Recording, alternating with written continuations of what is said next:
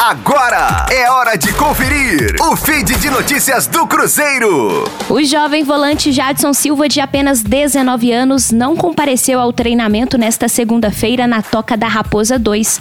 A comunicação da Raposa, no entanto, não apresentou nenhuma justificativa para a falta do atleta, que seria uma das opções do técnico Felipão para a partida desta quarta-feira contra o Oeste, no estádio Independência pela 34ª rodada da Série B. Jadson já expressou recentemente seu descontentamento com os vencimentos atrasados no clube e também vem recebendo sondagens e ofertas para deixar o Cruzeiro. O futebol europeu é uma das opções. O Cruzeiro volta a treinar nesta terça-feira e mais uma vez todas as atenções estão voltadas para a presença ou não do volante Jadson Silva.